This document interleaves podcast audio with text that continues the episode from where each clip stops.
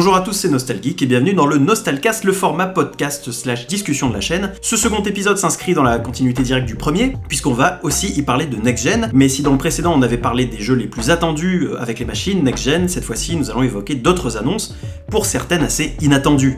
Et pour ce faire, je serai, comme la dernière fois, accompagné de Nils. Salut. Qui est avec moi dans le studio, de Thomas. Salutations. Et de Samuel. Salut, merci de l'invite. Donc le premier sujet concerne Nvidia, donc euh, Nvidia qui vient de sortir sa génération RTX 3000, donc qui établit euh, après une génération qui est en quelque sorte expérimentée avec le ray tracing, qui cette fois établit le ray tracing de façon mainstream pour beaucoup moins cher. Donc euh, des RTX 3070 autour de 500 euros, RTX 3080 autour de 700 euros et RTX 3090 qui, à ce qui paraît, sera capable de faire tourner des jeux en 8K. Je vois pas l'intérêt, mais pourquoi pas autour de 1500 La 3070 en particulier est intéressante pour le grand public parce que euh, à mon sens, c'est vraiment la carte qui va sécuriser, qui va confirmer le euh, gaming PC 4K 60 FPS avec ray tracing euh, en termes mainstream et pour un prix abordable. donc pour ce prix-là, c'est quand même incroyable. Et on peut se demander du coup quelles sont les conséquences pour la next gen? Je me demande surtout comment ils vont justifier la différence de prix. Du coup, est-ce qu'ils sont en train d'avouer que la génération d'avant était beaucoup trop chère pour ce que c'était?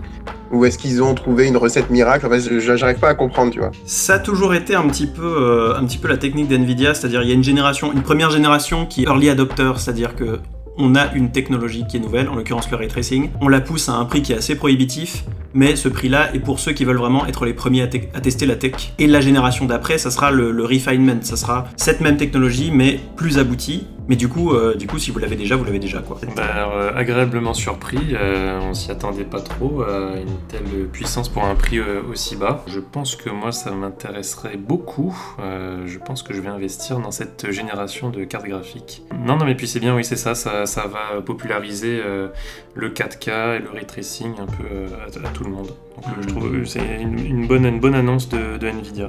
Une bonne annonce et puis qui prouve qui prouve qu'il ne faut pas se précipiter sur une nouvelle génération de cartes graphiques surtout avec une nouvelle technologie euh, brillante. Et puis il y, a autre chose, euh, parce qu'on parle beaucoup de ray tracing, mais il y a d'autres euh, d'autres applications avec le, notamment toute la partie machine learning, intelligence artificielle des nouvelles cartes RTX, dont on parle à mon avis assez peu, comme par exemple le DLSS, qui est tout simplement révolutionnaire, puisque qui permet dans les faits de faire tourner le jeu à la moitié de sa résolution voulue, et grâce euh, au machine learning et à l'intelligence artificielle, de reconstruire une image, par exemple 2440p à 4K, donc le coût en performance est divisé par deux, et l'image au final ressemble, enfin comme deux gouttes d'eau de la 4K euh, native. Ça pourrait être aussi une application intéressante pour la next gen. En communiquant sur ça, il montre aussi que bah, le PC reste euh, un des moteurs d'innovation, le moteur principal d'innovation pour la next-gen, hmm. alors que ces derniers mois, on a surtout parlé de Sony et Microsoft, tu vois, des consoles.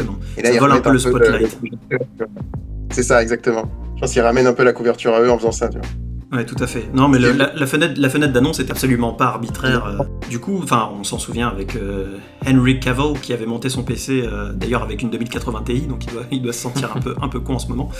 mais le, le, gaming sur PC a jamais été aussi, parce qu'on parle de console effectivement, mais le gaming sur PC a jamais autant eu le vent en poupe en fait. Ces dernières années, il s'est fait de plus en plus accessible. Il est un peu débarrassé de cette image de de l'industrie gaming vraiment pour ceux qui aiment bidouiller, etc. Parce que n'importe qui peut aujourd'hui monter un PC avec un minimum de connaissances. Euh, oui, non, t'as as raison, et surtout avec euh, les, les, prix qui, qui, commencent à diminuer, bon, ça reste quand même toujours plus cher que, que, de la console, euh, bon, avec, juste avec le prix de, de, la carte graphique qui coûte, qui coûte le prix d'une console. Mais ça va permettre, je pense, de faire venir un peu plus de monde sur, sur le PC. En tout cas, je l'espère, parce que c'est quelque chose de bien, le PC au final. Oui, oui, oui. Je trouve que ce qui est le plus flagrant dans le fait que le gaming PC soit devenu mainstream à 100%, mhm. c'est le design en fait. Euh, je pense surtout alors déjà les tours, mais aussi les, laptops.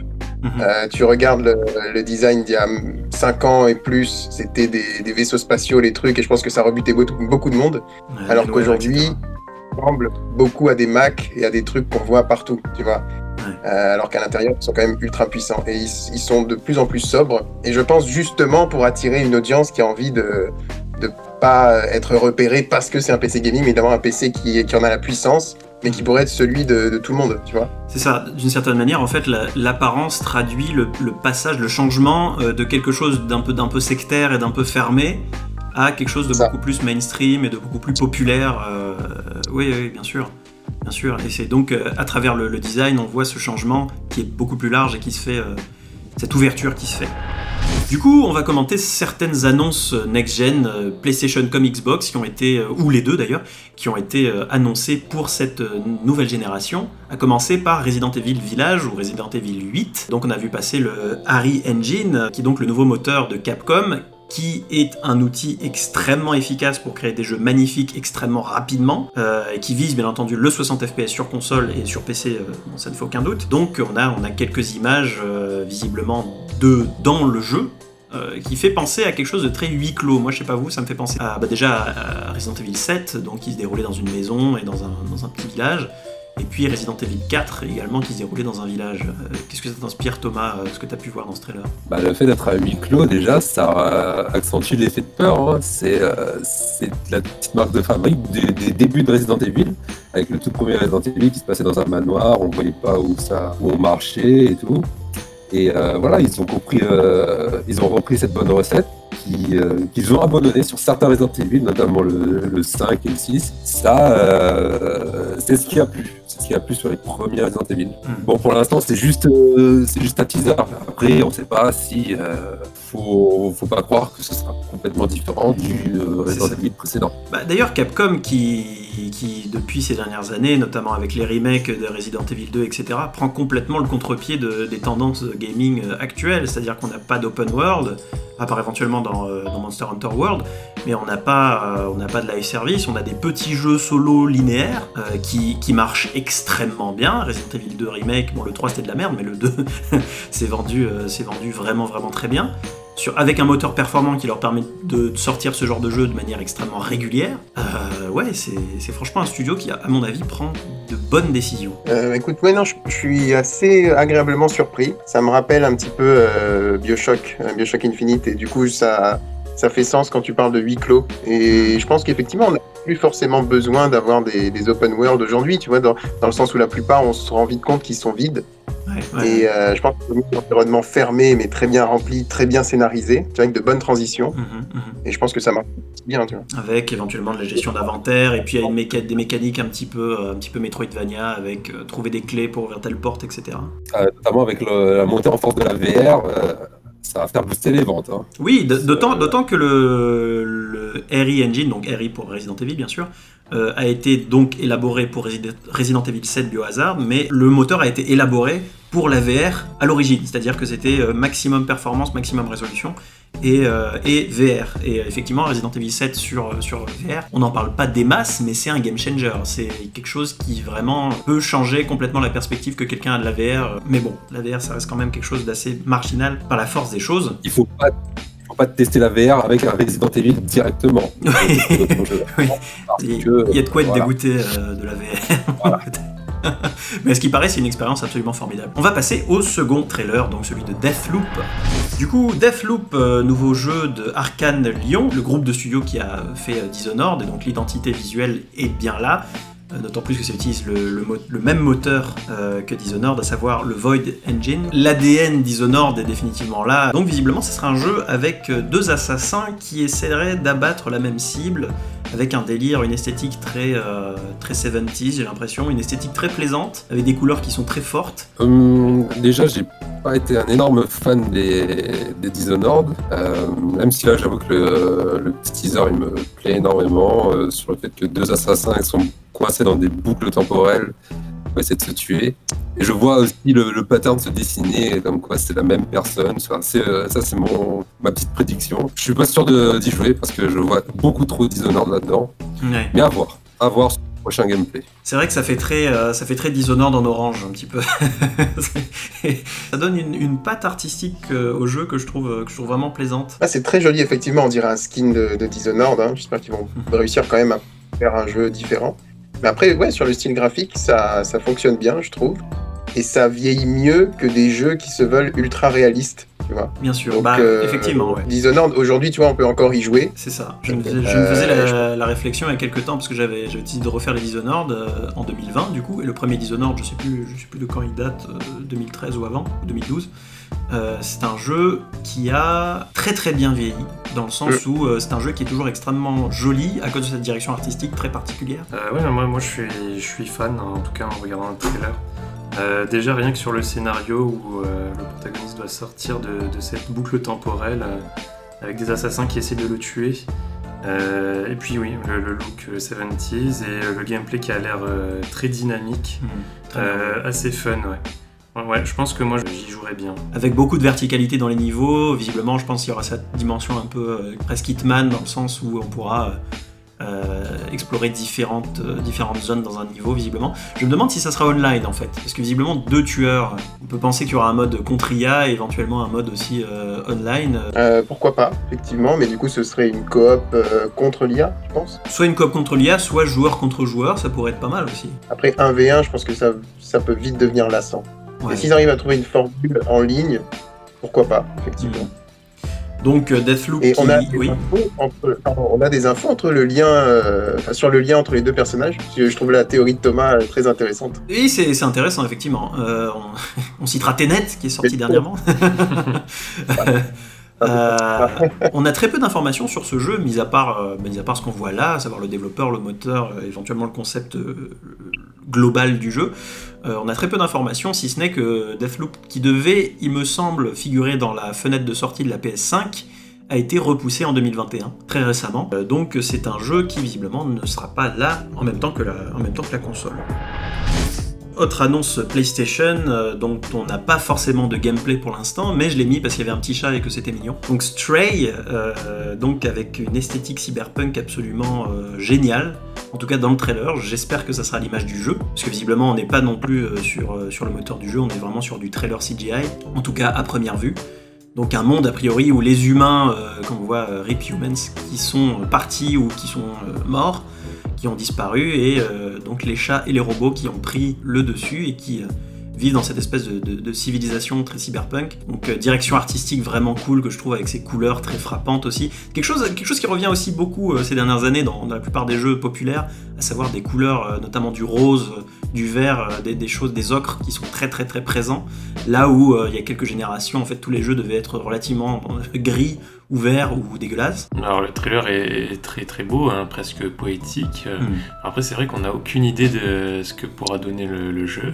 Ouais. Et j'espère que euh, le marketing sera pas juste sur ce trailer là avec un petit chat. J'espère que ça va vraiment. Un petit chat avec un sac à dos. Donc il y en a qui disaient que ça serait un jeu sponsorisé par Hideo Kojima, que ça serait un autre euh, Death Stranding, mais dans lequel tu es un chat. Intéressant, intéressant. non, voilà, j'espère que, que ce sera euh, un, un jeu intéressant et pas juste avec un petit chat. Oui, oui, le, le petit chat ne fait pas tout. Mais, le, mais le trailer est, est super. Ouais, le trailer est super. Ouais, ouais, très beau aussi. Ça fait un peu penser à un épisode de Love, Death and Robots Ah, tout à fait. euh, dans le style.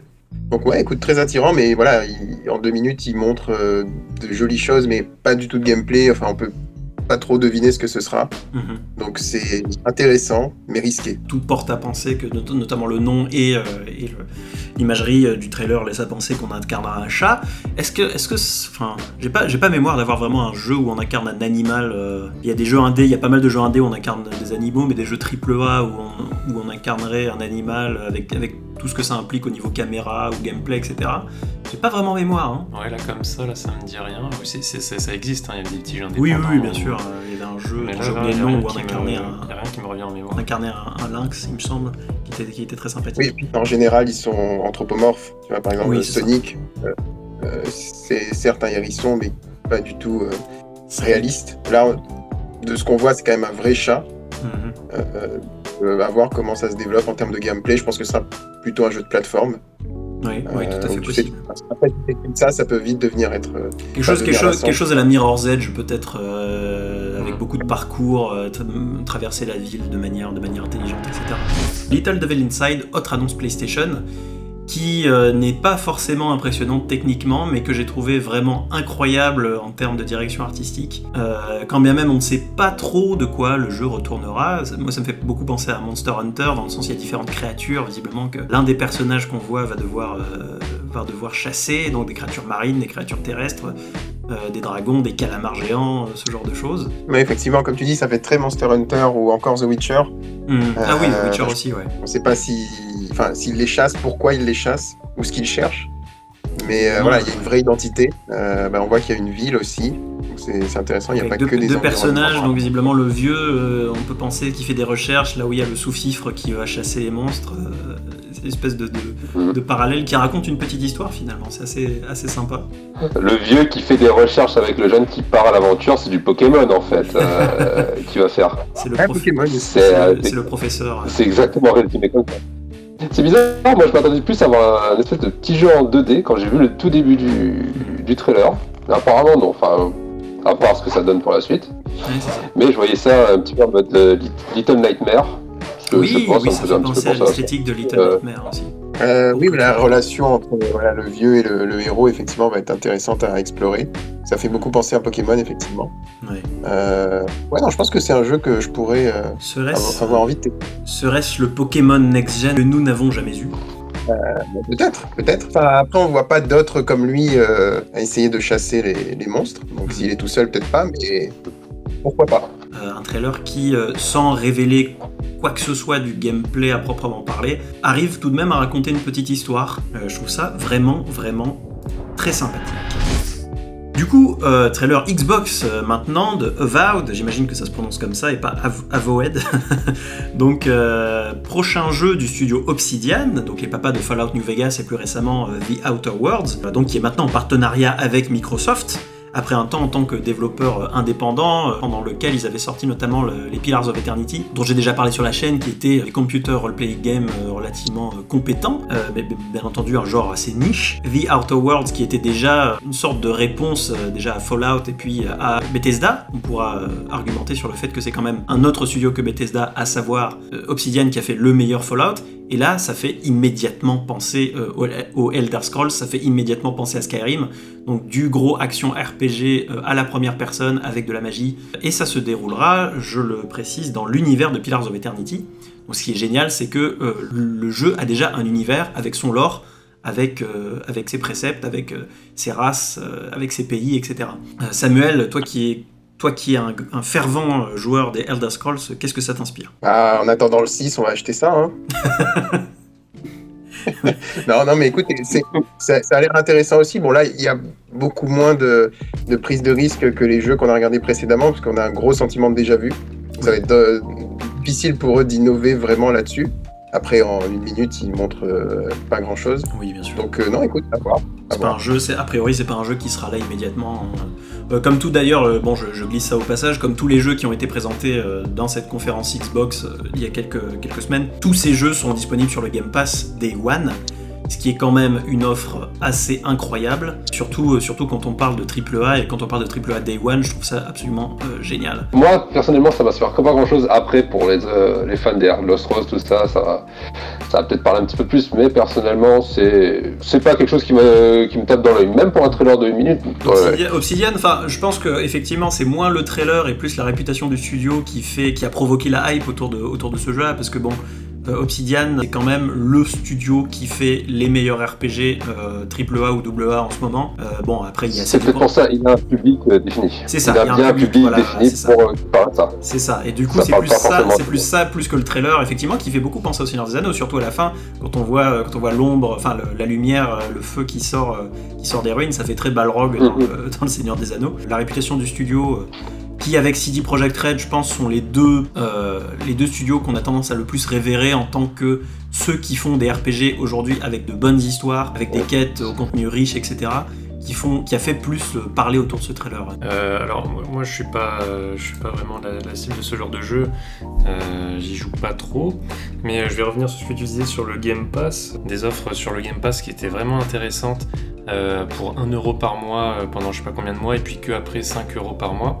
Et euh, c'est le genre de jeu auquel j'y jouerais, j'aurais jamais joué, mais avec le Game Pass, peut-être que ça m'aurait, j'aurais testé en fait.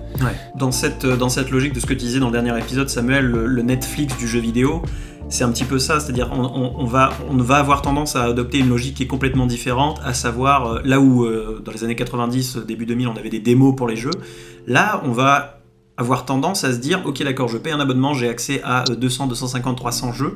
Ce qui fait que si un jeu sort Day One si ce jeu sort Day One je suis pas sûr je vais pouvoir le tester.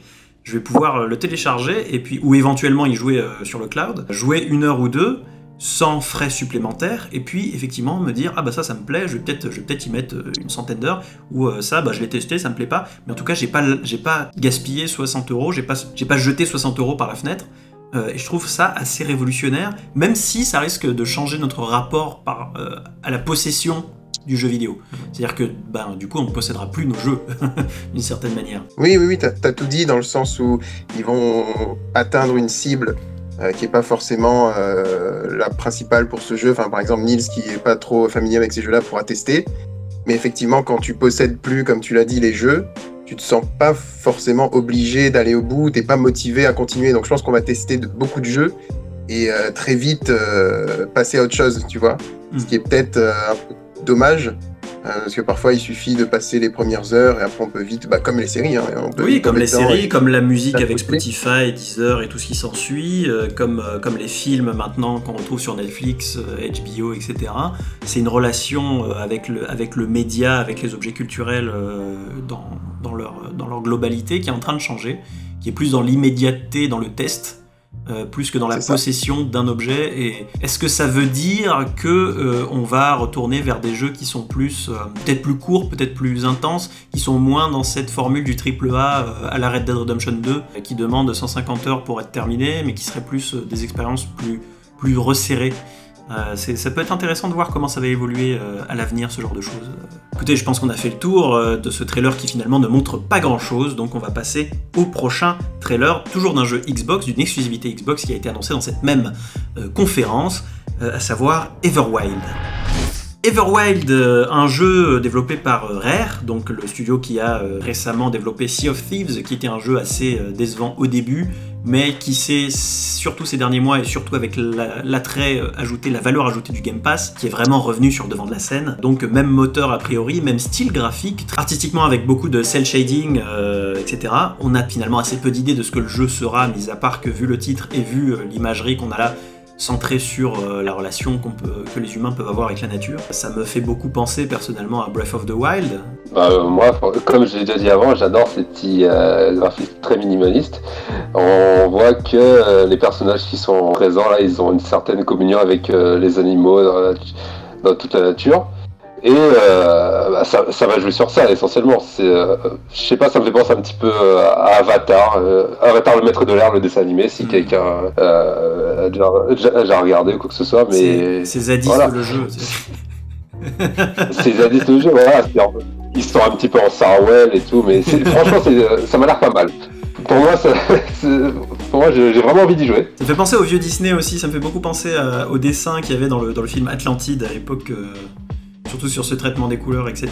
Alors encore une fois, bon, c'est un trailer, on sait pas trop euh, le gameplay, ce que ça va donner, mais, euh, mais ça, ça, fait du bien, c'est ce genre de, jeu euh, très, très en couleurs, c'est bienveillant, il y a des animaux, c'est joli, il y, a de la poésie, c'est reposant. Ça fait du bien de voir des, petits jeux comme ça. C'est oui, effectivement, la direction artistique est vraiment top. En tout cas, en tout cas, quand on voit ce que Rare a été capable de faire sur Sea of Thieves, que je, trouve être un jeu qui a une direction artistique vraiment vraiment top, surtout dans un jeu de pirate où on a tendance à avoir des choses très très dark, très très crade. Euh, voilà, là on a quelque chose de très de très minimaliste, de très stylisé, de très joli, très coloré. Ça n'est pas du gameplay.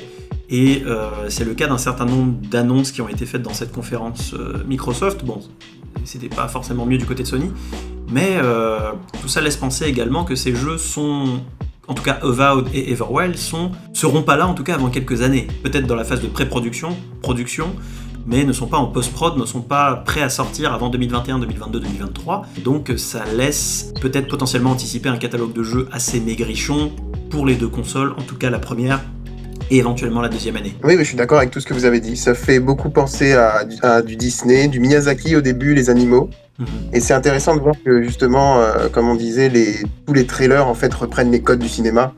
oui, euh, typiquement Everwild, si on ne sait pas que c'est un jeu, je pense qu'on peut croire que c'est une série ou un film, tu vois.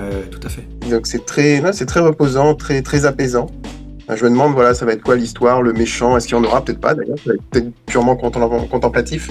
Hmm. Euh, mais ouais, très intéressant. Et peut-être une expérience contemplative à la journée, etc. Ça serait, ça serait sympa, ça serait rafraîchissant. Euh. Ça fait penser à Journey, ouais. The Medium, qui est le dernier trailer dont on va parler, qui visiblement, lui, par contre, montre du gameplay, ce qui est assez rafraîchissant. Faisait partie du Xbox Showcase, toujours. Interagir avec deux mondes de jeux qui sont visiblement toujours chargés euh, dans la, dans la mémoire vive de la console. Alors, il présente ça comme quelque chose de novateur. Moi, ça me fait énormément penser. Thomas, tu me diras, euh, tu me diras si ça te fait pas penser à ça. Ça me fait penser à ce fameux niveau de Dishonored 2. Alors, certes, c'était juste un niveau, mais où tu pouvais, dans un manoir, changer entre deux phases temporelles du même bâtiment. Ce passage-là de Dishonored, c'était c'était essentiellement fait pour pouvoir passer le, niveau correctement, avoir les éléments qu'il faut. Mais là, ce sera essentiellement, à mon avis, ce sera plutôt une histoire interactive qu'on a là. Hmm. Parce que c'est vraiment ce qu'on dit, il y a une vérité sombre et la, la, partie éclairée, euh, c'est ce qu'on voit. Voilà, là on voit les, les deux parties de, de la même pièce. Hmm. qu'on pourra sûrement changer euh, instantanément. Mais pour moi, ça restera une, une histoire interactive tout du long donc euh, ça va forcément obliger le joueur à recommencer plus d'une fois le jeu pour savoir. Enfin, sur certains joueurs. Une histoire alternative style, euh, style Détroit, euh, style Life is Strange, dans ce style-là style, style Détroit plutôt. Style, style plutôt Détroit Become Humans, ouais, ouais, ouais. Parce que forcément, Détroit Become Humans, il y avait énormément de fins, donc du coup, soit les personnes étaient comme moi, ils finissaient une fois et ils regardaient les autres fins sur internet, soit ils avaient le courage de recommencer plus d'une fois le jeu. Mais euh, reste à voir ce que ça va donner. Là, on voit un petit peu de gameplay d'une femme qui est juste en train de courir. on a juste ça pour l'instant. Reste à voir le, reste après. ils disent la première fois euh, qu'on a ce genre de feature dans un jeu euh, on a deux environnements, etc. C'est pas du tout la première fois, ça a déjà été fait. Restons euh, tout de même euh, terre à terre. Euh, après, effectivement, en termes de gameplay, ça pourrait être, ça pourrait être intéressant. petit fun fact d'ailleurs, ils ont ce studio-là, alors je ne sais plus de quel studio il s'agit, mais ce studio, c'est véridique, a breveté cette idée euh, de faire du, double gameplay, de deux mondes superposés euh, sur lesquels on pourrait switcher. Et toujours, euh, tu parlais de l'influence filmique tout à l'heure, toujours cette influence énorme, énormément importante de la couleur. C'est-à-dire qu'on a un monde qui est en couleur très froide, qu'on peut penser être notre dimension, dans des couleurs très froides, très vertes, très bleues, grises, désaturées, et puis cette espèce de monde parallèle qui est dans des couleurs beaucoup plus organiques. J'ai intitulé l'épisode La next gen où on ne l'attend pas. Et là, on est vraiment à l'inverse, puisque c'est vraiment la qu'on attend, euh, si bien qu'elle ne ressemble finalement pas vraiment à de la. Euh, le prochain Assassin's Creed Valhalla, Ubisoft qui continue à faire, euh, à faire évoluer son jeu sur la route qu'avait prise Origins et Odyssey, à savoir on oublie complètement Assassin's Creed ce que c'était dans le passé, ce qui n'a pas que des mauvais côtés puisque la formule commençait à sérieusement s'épuiser, et puis on, le fait évoluer dans une route qui est très action RPG traditionnelle comme on en voit tant cette génération, avec un petit peu de, un petit peu d'Horizon Zero Dawn, beaucoup de Witcher 3, notamment dans cette démo là. Euh, oui, oui, ça ressemble beaucoup à The Witcher 3, notamment tout au début quand il est sur son cheval. Euh, beaucoup penser à ça. Après, euh, oui, alors elle me dit, est-ce qu'ils ont parlé de, te se renouveler, tout ça Oui, ils n'ont pas renouvelé par rapport à d'autres jeux vidéo, mais si on se concentre que par rapport à la série Assassin's Creed, ils sont en train de changer pas mal par rapport au premier, comme tu disais. Oui. Mais je pense que c'est bien parce que faire du Assassin's Creed euh, qui ressemble à du Assassin's Creed et on change juste l'époque, au bout d'un moment, je pense que ça, ça devient un peu lassant. Et euh, je pense que c'est pour ça qu'ils ont décidé de changer un peu le gameplay, de faire quelque chose de beaucoup plus RPG que plutôt de faire de l'Assassin's Creed. Euh, Assassin's Creed donc oui, non, moi je pense que c'est pas mal qu'ils changent quand même un peu le gameplay. Si on, si on compare par rapport aux anciens Assassin's Creed. C'est ça. Certes, mais quelque part, ils se sont mis dans, ce, ils se sont mis dans cette situation-là tout seuls, à vouloir annualiser, euh, annualiser la franchise. Parce que, à l'origine, et ça peu de gens le savent, Assassin's Creed c'était censé être une seule trilogie. C'était censé être une trilogie donc 1, 2 et 3. Le 3 se déroulant en partie euh, donc durant notre époque contemporaine. Après la sortie du 2, qui était le 1 était quelque chose d'assez répétitif et qui avait, qui avait euh, lassé beaucoup de monde. Mais quand le 2 a, euh, a, vraiment explosé en popularité, Ubisoft a arrêté ses plans et se sont dit en fait ça se vend très bien Assassin's Creed, ça intéresse les gens, donc on va annualiser la franchise. Et depuis, du coup, ils ont essayé de pomper un jeu tous les ans. Donc quelque part, Assassin's Creed est devenu répétitif parce que Ubisoft l'a voulu. Ouais, je trouve que c'est dommage d'avoir euh, privilégié la quantité hein, sur la qualité. Ouais, et c'est aussi pour eux. C'était à l'image aussi d'Odyssey, je parle beaucoup, mais c'était à l'image d'Odyssey qui était un jeu qui était tellement grand et tellement avec tellement de choses. Il y avait le, combat naval, Assassin's Creed 4, ils avaient mis une dimension euh, de chasseur de primes, un peu comme à la Shadow of Mordor. Ils avaient rajouté euh, du combat à la Dark Souls. Ça faisait très patchwork de choses qui n'ont rien forcément à faire ensemble et qui des fois donnait cette idée euh, de, de jeu trop long ou de jeu gonflé artificiellement. Parce que moi j'ai un peu décroché euh, d'Assassin's Creed hein, ces dernières années.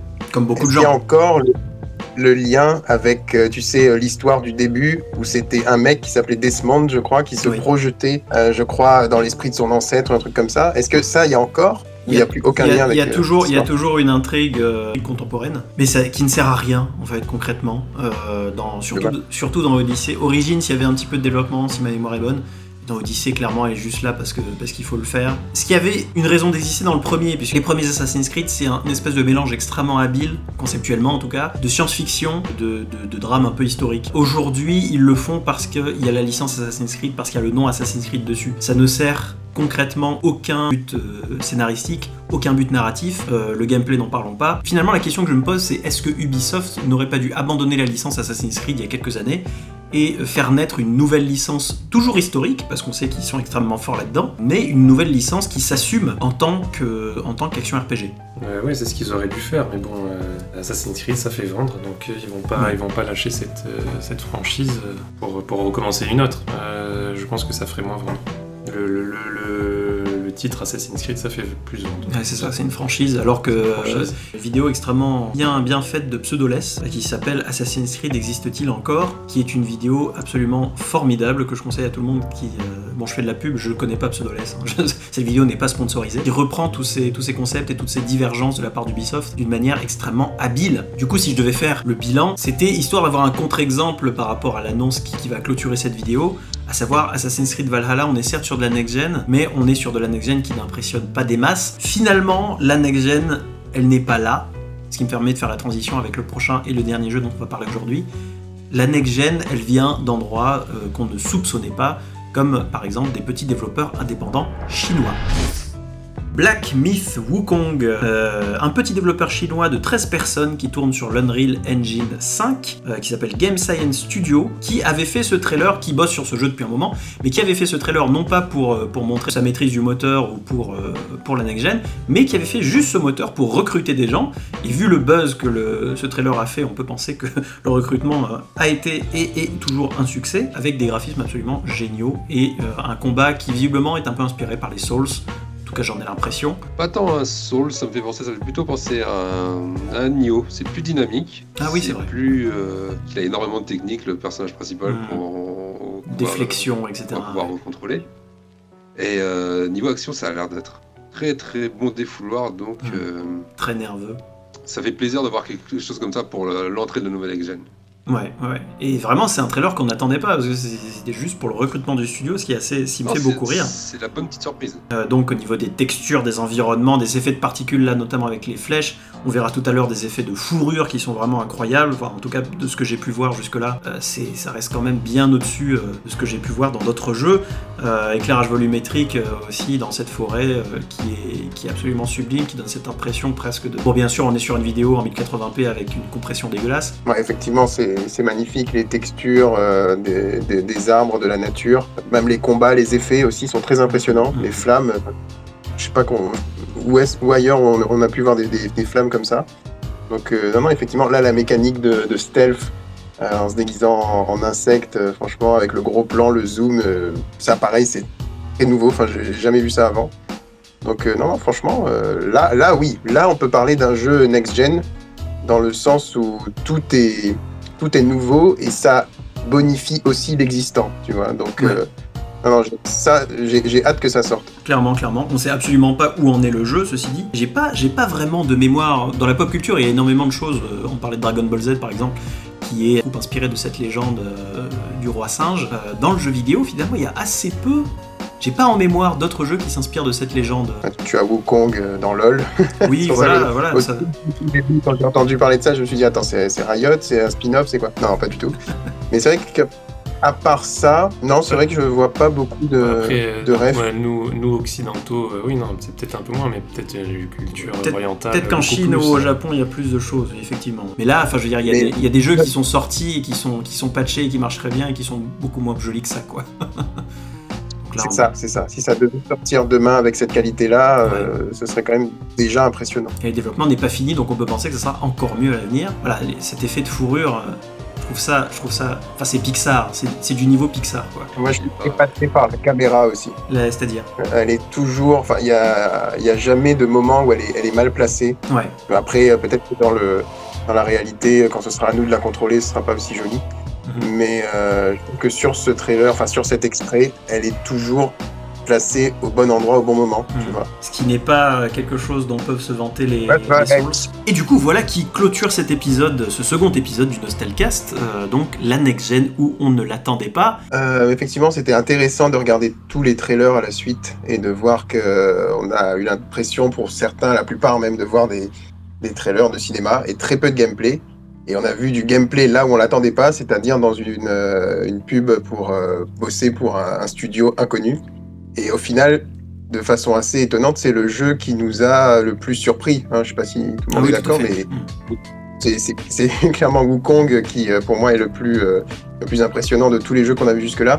Là où les autres, euh, soit se reposent sur leur laurier, tu vois, Assassin's Creed, clairement, je vois pas la, où est l'innovation, ou tentent des trucs, enfin, ont une vraie, euh, une vraie différence dans ce qu'ils proposent, mais c'est pas du gameplay, tu vois. Donc, dans tous les cas, est-ce que c'est pas un peu aussi, euh, comme on disait, euh, dangereux de nous vendre un truc Mhm. et une fois qu'on se retrouve face au jeu, peut-être on sera un petit peu déçu, ce qui arrive très souvent, tu vois. Donc écoute, non, au final, le secret, c'est pas voilà de vendre, enfin de publier du gameplay comme Wukong l'a fait et rester transparent sur ce que le jeu a à offrir et voilà ne pas prendre le risque de, de décevoir son public. Et voilà donc qui va clôturer euh, ce second épisode du Nostalcast. J'espère qu'il vous a plu. Si c'est le cas, n'hésitez pas à aimer la vidéo, à vous abonner et à suivre l'actualité de la chaîne sur Twitter. Je dis pas la cloche. La cloche. pas la cloche. Tout, le monde, tout le monde s'en branle de la cloche en vrai. Mais moi je la mets la cloche. oui, parce que tu m'aimes, mais je dis. Euh, Là-dessus, le mot de la fin, Nils? Au revoir. Nickel. Eh bien, là-dessus, euh, je vous laisse et je vous dis à très bientôt sur les internets.